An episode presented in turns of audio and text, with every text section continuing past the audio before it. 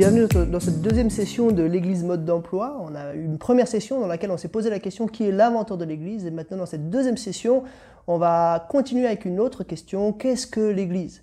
C'est une question qui peut paraître triviale et pourtant euh, c'est une question qui est importante. On doit se demander un petit peu c'est quoi la nature profonde de l'Église? Qu'est-ce qui fait qu'une Église devient plus une Église ou qu'est-ce qui fait qu'une Église est une Église? En quoi une Église est différente d'un autre groupe humain? Pour introduire, j'aimerais juste vous citer une phrase de Jean Calvin euh, au sujet de l'Église, voilà ce que, euh, une, des choses hein, que Calvin a écrit au sujet de l'Église. Il écrit ceci Partout où nous voyons la parole de Dieu être purement prêchée et écoutée, les sacrements être administrés selon l'institution de Christ, là il ne faut douter nullement qu'il y ait Église. Donc dans cette situation, Calvin voit trois marqueurs essentiels de l'Église, que la parole de Dieu soit purement prêchée, deuxièmement qu'elle soit écoutée, et troisièmement que les sacrements soient correctement administrés selon l'institution de Christ. Voilà euh, un petit peu, alors c'est pas tout ce que Calvin a écrit sur, euh, sur l'Église, mais voilà un petit peu euh, ce que Calvin disait, les, marqueurs relevant qui, que Calvin voyait de l'Église. On va voir l'Église de deux manières, par la négative et par la positive. Premièrement, on va voir par la négative ce que l'Église n'est pas, et ensuite on verra par la positive ce que l'Église est. Donc commençons par la négative, ce que l'Église n'est pas. Et le premier point, c'est que l'Église n'est pas un bâtiment. Pour euh, appuyer cela, j'aimerais juste vous lire un verset dans le livre des Actes, chapitre 2, verset 46. Euh, Luc, l'auteur du livre des Actes, écrit que chaque jour, avec persévérance, ils se retrouvaient d'un commun accord au temple. Ils rompaient le pain dans les maisons et ils prenaient leur nourriture avec joie et simplicité de cœur. On voit qu'à l'origine de l'Église, cette Église de Jérusalem, les premiers chrétiens de Jérusalem, euh, qu'est-ce qu'ils faisaient? Ils se retrouvaient d'un commun accord dans des endroits divers, dans le temple, dans les maisons, et ils, vivaient leur relation comme ça. L'Église n'est pas un bâtiment, il n'y a pas un lieu spécifique pour que l'Église puisse avoir lieu. Le Nouveau Testament n'utilise jamais euh, la notion de, de, de, bâtiment. Euh, elle n'utilise jamais le mot Église pour euh, parler d'un bâtiment. C'est une idée qui est venue plus tard de parler d'Église pour parler d'un bâtiment. On doit donc enlever de nos pensées euh, l'idée que l'Église est un bâtiment. Alors on va pas forcément, euh, enfin c'est pas qu'il faut refaire les cartes, euh, les cartes de géographie pour enlever le mot Église et puis dire que l'Église n'est plus un bâtiment.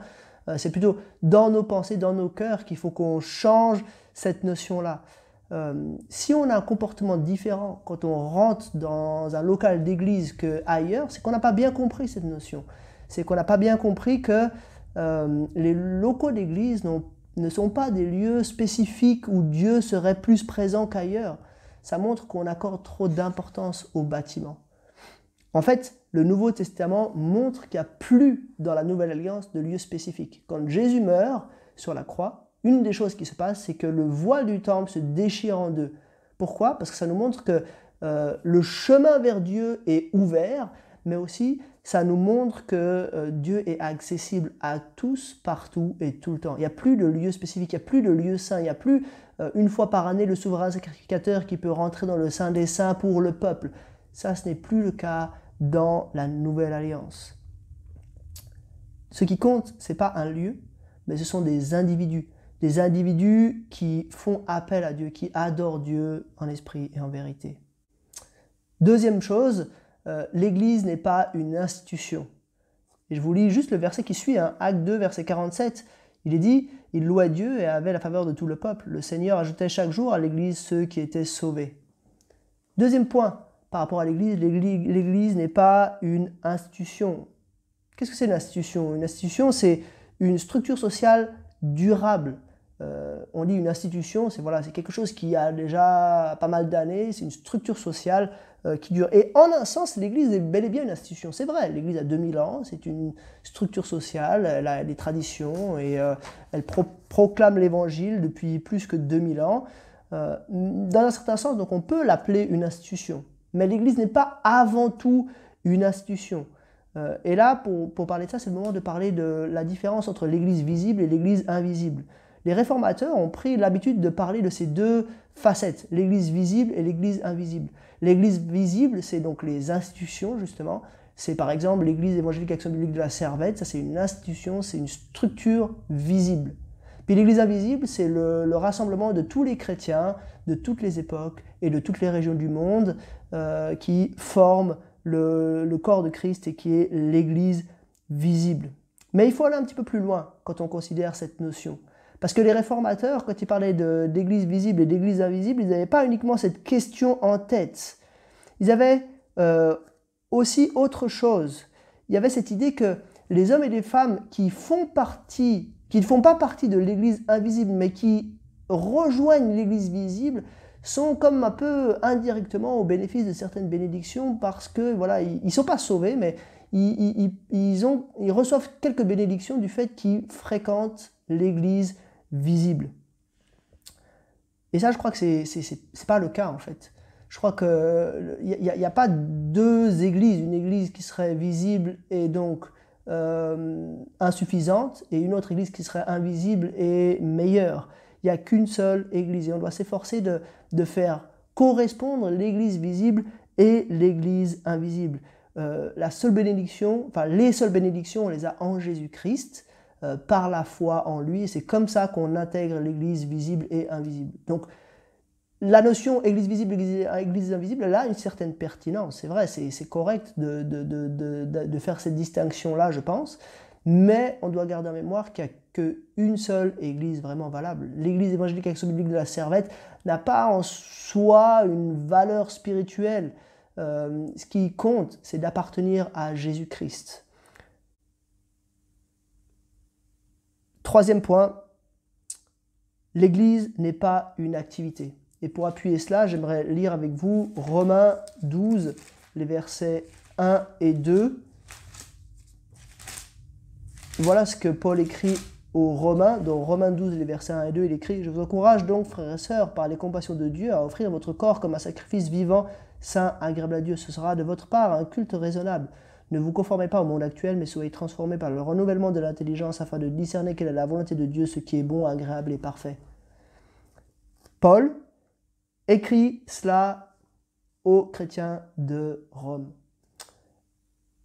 Et on a tendance facilement à croire que l'Église est une activité. Généralement, on identifie l'Église au culte du dimanche matin. On dit souvent je vais à l'Église ou je vais au culte.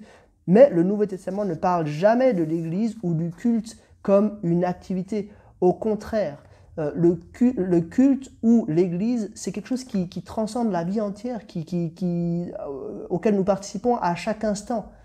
On va voir dans quelques minutes que l'Église est une famille. Euh, et si c'est un petit peu la même chose, la, la, famille, elle n'est pas juste la famille lors des fêtes de famille.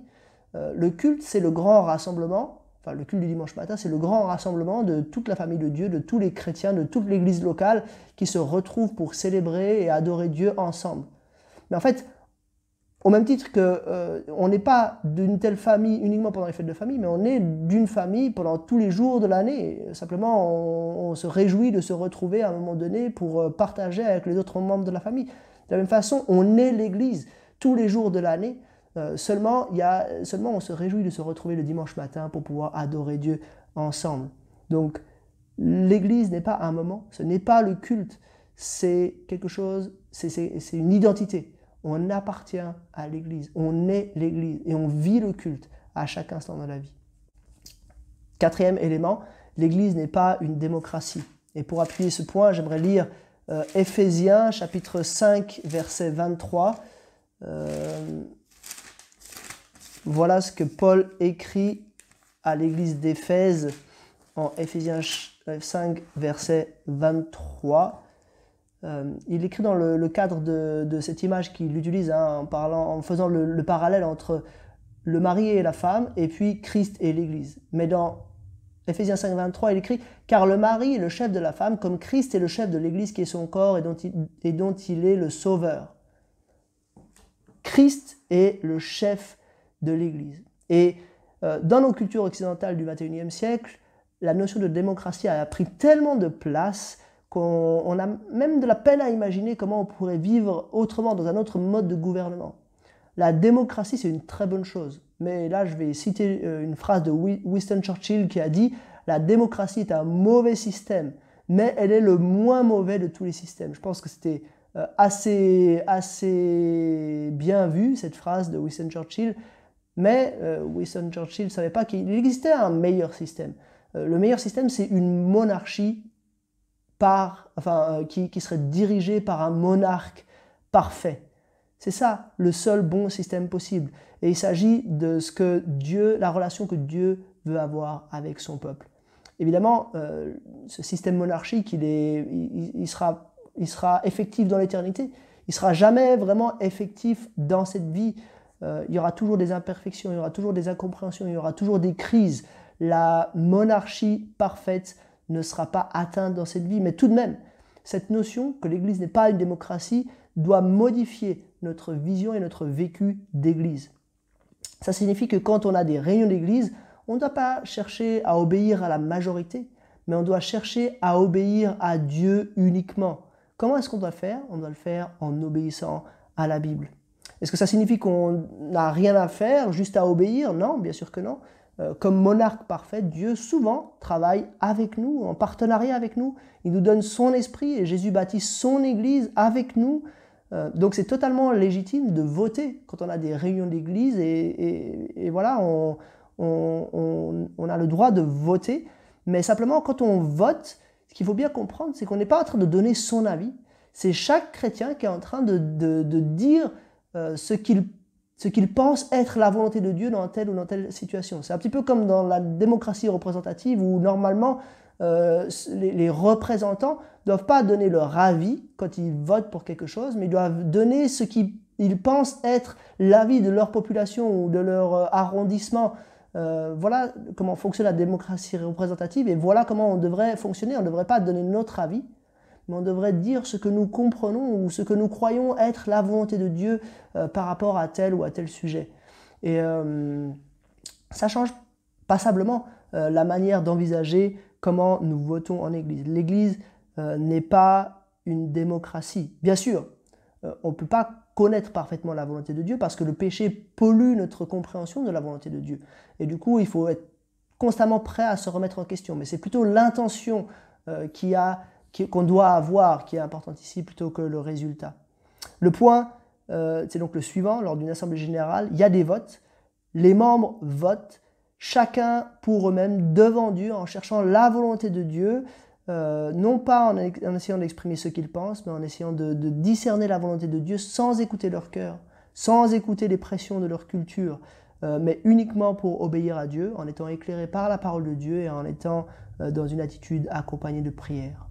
Voilà quatre éléments qui nous montrent ce que l'Église n'est pas, et puis maintenant on va voir ce que l'Église est. Il y a plusieurs manières d'essayer de, décrire ce que l'Église est. Mais une des manières de le faire, c'est d'utiliser les images que l'Église, euh, la Bible, pardon, utilise pour parler de l'Église. Et je vais en utiliser trois, en parlant de celle qui est la plus extérieure, en allant vers celle qui est la plus intime. Euh, c'est-à-dire qu'on va commencer par le fait que l'Église est un peuple, ensuite que l'Église est une famille, et qu'ensuite que l'Église est un corps. Premièrement, l'Église est un peuple. Et j'aimerais euh, vous lire deux versets à ce sujet dans Apocalypse 7, les versets 9 et 10, euh, qui, nous, qui nous montrent ce peuple de Dieu qui est l'Église. Apocalypse 7, les versets 9 et 10, euh, Jean, l'auteur de l'Apocalypse, écrit ceci. Après cela, je regardais, je vis une foule immense que personne ne pouvait compter C'étaient des hommes de toute nation, de toute tribu, de tout peuple et de toute langue. Ils se tenaient debout devant le trône et devant l'agneau, habillés de robes blanches, des feuilles de palmier à la main. Ils criaient d'une voix forte Le salut est à notre Dieu qui est assis sur le trône et à l'agneau. Donc on voit ce peuple qui est là, euh, autour de son roi, autour de Dieu. Je crois que quand on considère l'Église comme un peuple, comme le peuple de Dieu, ça a au moins trois applications. Euh, implication. Pardon. Premièrement, le fait que l'Église est, le peuple de Dieu, euh, c'est possible, c'est rendu possible parce que c'est Dieu qui l'a créé. Dieu s'est fait un peuple. Comment est-ce qu'il a fait cela? Il l'a fait en rachetant des hommes et des femmes des autres peuples pour se constituer son propre peuple. Comment il l'a fait? En sacrifiant Jésus-Christ. Euh, Dieu fait de nous ce peuple, son peuple. Deuxièmement, le fait que euh, nous soyons le peuple de Dieu signifie que Dieu est notre roi. Il est notre monarque. En réalité, euh, Dieu est le roi de toute la création, mais plus particulièrement, il est le roi de son Église, parce que c'est le peuple qu'il s'est construit. Dieu se crée un peuple de deux manières. Il le crée parce qu'il a créé l'humanité déjà, mais il le crée en le recréant, en, régénérant des hommes et des femmes pour qu'ils puissent faire partie de ce peuple. Troisième application de, cette notion que l'Église est le peuple de Dieu, euh, puisque l'Église est le peuple de Dieu, euh, ça signifie qu'il y a une relation d'alliance entre Dieu et son peuple. Euh, cette alliance, elle définit les droits et les devoirs de chacune des parties, et en l'occurrence, il s'agit d'une alliance de grâce. Ça signifie que c'est une alliance qui est imméritée. on ne peut, pas faillir dans l'alliance parce que Dieu a assuré lui-même tout ce qui était nécessaire pour la bonne conduite de cette alliance. Dieu euh, est l'auteur et le constructeur de cette alliance. Voilà, le fait de voir l'Église comme le peuple de Dieu a plusieurs applications et euh, je crois que ça, a plusieurs effets aussi sur notre vie d'Église. C'est parce que l'Église est un peuple qu'on peut et qu'on doit, en tant qu'Église, vivre même si on est originaire de peuples différents. C'est pour ça qu'on peut avoir des, des, origines aussi diverses qu'on peut avoir dans notre Église, c'est parce qu'on est un peuple. L'identité, notre identité de peuple de Dieu, en fait, prend le pas en quelque sorte sur notre identité culturelle. Alors, faut pas être naïf. Euh, bien sûr, l'identité culturelle continue à avoir un poids important, euh, mais tout de même, un frère est un frère, peu importe de quelle culture il vient. Une autre application, c'est la notion de représentation. Puisque nous sommes membres du peuple de Dieu, eh bien, nous représentons Dieu, nous représentons le peuple de Dieu au sein des autres peuples. Quand on est, euh, en, voilà, quand on est en relation avec d'autres personnes, on représente Dieu en tant que membre de son peuple, un petit peu comme un athlète qui représente son pays lors d'une compétition sportive. Deuxième euh, image, l'image de la famille. Et là, j'aimerais vous lire Romains chapitre 8, les versets 16 et 17. Dans ces deux versets, Paul écrit ceci. Euh, l'Esprit lui-même rend témoignage à notre esprit que nous sommes enfants de Dieu. Or, si nous sommes enfants, nous sommes aussi héritiers, héritiers de Dieu et co-héritiers de Christ. C'est toutefois nous souffrons avec lui afin de prendre aussi part à sa gloire. Donc, deuxième chose, l'Église est une famille. À de nombreuses reprises, Dieu nous présente comme ses enfants. Nous sommes des enfants adoptifs, nous sommes la famille de Dieu. Dieu utilise aussi une image assez proche, et je vais un petit peu fusionner ces deux images, euh, c'est l'image du couple. Euh, Dieu présente aussi euh, l'Église comme l'épouse de Christ. Alors ces, deux images, ou cette famille d'images, hein, elle a plusieurs implications. En voilà trois. Premièrement, cette image de la famille, elle met l'accent sur la relation d'amour qui existe entre Dieu et l'Église. Parmi toutes les relations qu'on peut vivre dans cette vie, euh, les relations familiales sont tout à fait exceptionnelles. Elles sont euh, tout à fait à part. Il y a quelque chose d'inexplicable dans les relations familiales. Les relations humaines, quand on y pense, c'est souvent un petit peu donnant-donnant. Euh, toi, tu donnes quelque chose, mais j'attends que tu donnes quelque chose aussi en retour. Mais les relations parents-enfants sont pas comme ça. C'est pas du donnant-donnant. C'est une autre logique qui prévaut ici. C'est l'amour. Les parents aiment leurs enfants quoi qu'il en coûte. Deuxième application, euh, les relations familiales sont irrévocables. Euh, les parents resteront des parents. Les enfants ne peuvent pas se débarrasser de leurs euh, relations parentales, de même que les parents ne peuvent pas nier les devoirs qu'ils ont envers leurs enfants. Et c'est la même chose en cas d'adoption. Quand on adopte, les enfants sont pleinement des enfants et les relations sont irrévocables. L'enfant adopté devient un enfant à part entière. Troisième implication euh, de cette image-là, c'est que les relations familiales sont marquées par la notion d'héritage. La Bible insiste beaucoup, et le texte qu'on a lu à l'instant euh, montre ça, euh, sur la notion d'héritage. L'héritage, c'est quelque chose qui pointe vers l'avenir. L'Église bénéficie de nombreuses bénédictions dès aujourd'hui. Mais ce que la notion d'héritage montre, c'est qu'il y a encore d'autres bénédictions plus grandes encore qui restent à venir. Et ce n'est pas, pas des moindres. Hein. Euh, Christ prépare son Église, la Nouvelle Jérusalem, parée, belle, et il y a un héritage qui nous est préparé dans l'éternité. L'héritage est en Dieu, le, propriétaire, le créateur de toutes choses. Donc c'est un héritage qui, est inestimable, qui, est énorme. Euh, rien de comparable avec tout ce qu'on pourrait imaginer hériter sur cette terre. L'image de la famille, euh, c'est ça, ça nous montre à quel point l'Église est centrale, elle est précieuse dans la pensée de Dieu. Il s'agit de quelque chose d'extrêmement important. Dieu lui accorde une valeur telle qu'il fait de nous ses héritiers. Troisième image, l'image du corps. Euh, et là, pour, pour, euh, voilà, pour appuyer ce point-là, j'aimerais vous lire juste un verset dans 1 Corinthiens 12, verset 27. Vous pouvez lire tout le chapitre d'1 Corinthiens 12 si vous voulez développer plus cette image du corps, mais moi je me contente de lire un seul verset. Vous êtes le corps de Christ et vous êtes ses membres, chacun pour sa part. Vous êtes le corps de Christ et vous êtes ses membres, chacun pour sa part. Donc on est parti du plus éloigné, le peuple, ensuite on est arrivé dans la famille, puis maintenant on arrive dans le plus intime. C'est l'image carrément du corps. Cette image du corps, elle a, plusieurs nuances. Parfois, euh, l'accent est mis sur le fait que Christ est la tête du corps. Parfois, euh, l'accent est mis sur le fait que les différents organes sont euh, tous différents, mais tous nécessaires au bon fonctionnement du corps. Donc c'est des illustrations qui peuvent être un petit peu différentes, mais malgré tout qu'on va prendre ensemble. L'image du corps, elle nous donne plusieurs notions complémentaires par rapport à l'image du peuple et à l'image de la famille. Premièrement, l'image du corps, elle nous montre qu'il y a un lien vital entre Christ et l'Église. Christ est la tête. Ça signifie que Christ, si Christ n'est plus là, la tête n'est plus là, l'Église ne peut plus vivre. En fait, il peut y avoir des institutions qui s'appellent Église et qui peuvent continuer d'exister, mais ce ne sera plus vraiment une Église du Christ, une Église centrée sur Christ, une Église qui a Christ pour tête. Deuxièmement, cette image, elle montre le lien vital qu'il y a entre chaque membre, et en particulier entre différents types de membres. Ça montre que les chrétiens ne sont pas supposés être des copies conformes les uns des autres, ils ne sont pas tous euh, uniformes. Il y a des notions qui devraient se retrouver chez tous les chrétiens. Par exemple, tous les chrétiens devraient cultiver l'humilité. Mais il y a des différences entre les chrétiens qui sont une richesse, parce que Christ équipe chacun différemment pour le bien de l'ensemble. Sans ces différences, le corps ne pourrait pas bien fonctionner par lui-même. Et puis troisièmement, cette image, elle montre aussi qu'il y a une solidarité mutuelle entre les, les membres au sein de l'Église. Les membres faibles, les membres souffrants sont euh, mis sont, mis en valeur, ils sont aussi soignés, ils sont, euh, ils sont, euh, on, prend soin d'eux. Pourquoi? Parce que l'Église est le corps de Christ. Christ en est la tête et du coup, on prend soin les uns des autres. Voilà ces trois images qui nous aident un petit peu à comprendre ce qu'est l'Église et comment elle devrait fonctionner.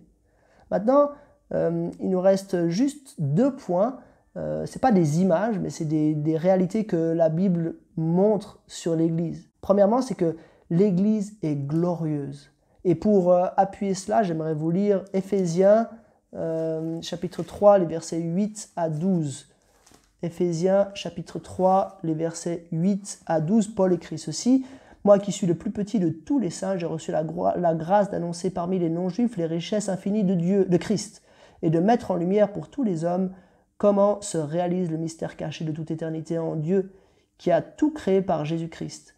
Ainsi, les dominations et les autorités dans les lieux célestes connaissent maintenant par le moyen de l'Église la sagesse, la sagesse infiniment varie de Dieu conformément au plan éternel qu'il a accompli en Jésus-Christ notre Seigneur. C'est en lui, par la foi en lui, que nous avons la liberté de nous approcher de Dieu avec confiance.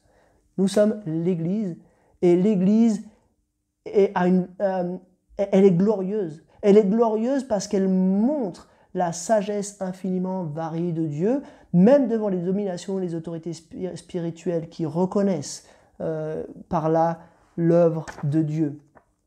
L'Église, en fait, elle est un petit peu comme la lune euh, qui brille pendant la nuit. Elle brille, mais elle brille pas par elle-même. Elle reflète la gloire d'une source qui est beaucoup plus brillante, le soleil. Euh, L'Église reflète la gloire de Dieu. Euh, c'est pour ça que l'Église a une place centrale dans la pensée de Dieu. Euh, elle n'est pas glorieuse par elle-même, mais elle est comme glorieuse par réflexion, en reflétant la gloire de Dieu. Ça change notre perception de l'Église. Au lieu de voir l'Église comme un petit groupe d'individus qui se réunissent pour adorer Dieu, on doit voir l'Église comme la lune, qui reflète la gloire de Dieu et qui irradie de la gloire de Dieu dans ce monde. Deuxième, euh, deuxième point, le dernier, euh, l'Église est sainte. Et là, je lis simplement dans Ephésiens chapitre 5, les versets 25 à 27, où là aussi, Paul écrit, donc c'est toujours dans cette illustration, hein, c'est ce parallélisme que Paul fait entre Marie et femme et entre Christ et l'Église. Euh, Paul écrit ceci, Marie, aimez votre femme comme Christ a aimé l'Église. Il s'est donné lui-même pour elle afin de la conduire à la sainteté après l'avoir purifiée et lavée par l'eau de la parole pour la faire paraître pour, faire paraître devant lui cette Église glorieuse, sans tache, ni ride, ni, rien de semblable, mais sainte et irréprochable.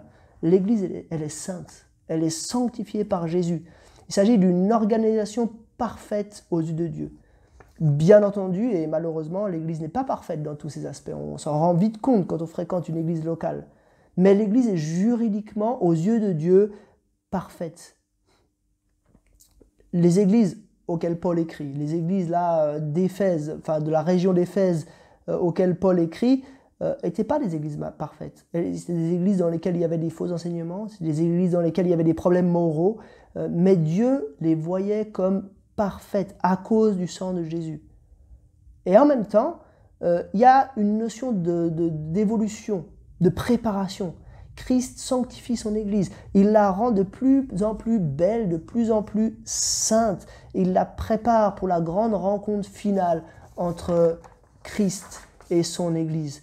Ça signifie que euh, si nous, faisons partie d'une Église locale, alors la, la sainteté de l'Église doit nous tenir à cœur. Nous devons prendre au sérieux euh, la sainteté de notre Église locale et on doit faire tous nos efforts pour que la sainteté de l'Église soit respectée. Pas pour aider Dieu, Dieu n'a pas besoin de nous, mais parce que c'est ça qu'il veut. C'est exactement la même chose qu'avec la sanctification personnelle au, niveau de la vie du croyant. Euh, la sanctification au sein de l'Église est l'affaire de tous. On doit tous, même si Dieu n'a pas besoin de nous pour le faire, on doit tous, parce que nous désirons faire sa volonté, aller dans le sens de la sainteté de l'Église. On a vu beaucoup de choses euh, sur l'Église et j'espère que ça nous aide un petit peu à, définir, à avoir une vision plus nette de ce qu'est l'Église. On a vu que euh, l'Église, elle est quelque chose d'identitaire. On est citoyen du peuple de Dieu. On est sous l'autorité de Dieu, notre, notre roi. On est sous la responsabilité, on a pardon, la responsabilité aussi de représenter Dieu. On a vu qu'il y a un lien d'amour entre Dieu et son Église, comme entre un, père et ses enfants. Euh, on a vu qu'il y a euh, un lien irrévocable qui donne droit à un héritage on a vu qu'il y a un lien vital entre Christ et son Église. Il y a un lien vital entre les différents membres de l'Église. Il y a une nécessité de prendre soin les uns des autres et en particulier des faibles, de ceux qui souffrent. Finalement, on a vu deux caractéristiques. L'Église, elle est glorieuse et elle est sainte. Alors tout ça, vous, me direz, c'est vrai pour l'Église universelle, mais ce n'est pas nécessairement vrai pour l'Église locale. Je répondrai à cette objection que euh, la différence entre l'Église universelle et l'Église locale n'est pas si nette que ça dans le Nouveau Testament. Au contraire, les auteurs du Nouveau Testament passent de l'un à l'autre sans transition. Il n'y a pas des fois où ils parlent de l'Église universelle, puis des fois où ils parlent de l'Église locale, mais ils passent vraiment de l'un à l'autre sans transition, comme si, en fait, les Églises locales étaient juste des branches locales de l'Église universelle, et l'Église universelle était, juste l'ensemble, en fait, des Églises locales.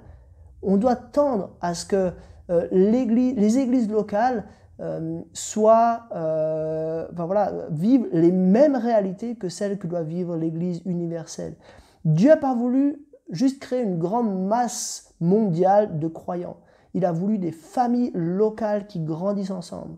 Donc tous ces éléments qu'on a vus, on doit les vivre personnellement, localement, au niveau de nos églises locales. Pour terminer, trois questions à méditer. Euh, première question, si l'Église est un peuple, une famille, un corps En quoi ça doit influencer notre comportement? Euh, Comment on devrait agir euh, si l'Église est un peuple, une famille, un corps, selon d'après tout ce qu'on a vu précédemment, concrètement? Comment est-ce qu'on doit vivre ces choses-là? Deuxième question, un peu plus précise, comment est-ce qu'on doit organiser nos agendas pour prendre cette image au sérieux? Si l'Église est sainte, si l'Église est glorieuse, si l'Église est une famille, comment est-ce que nos agendas doivent être organisés? Nos agendas de semaine, nos agendas d'année, mais aussi nos agendas de vie entière.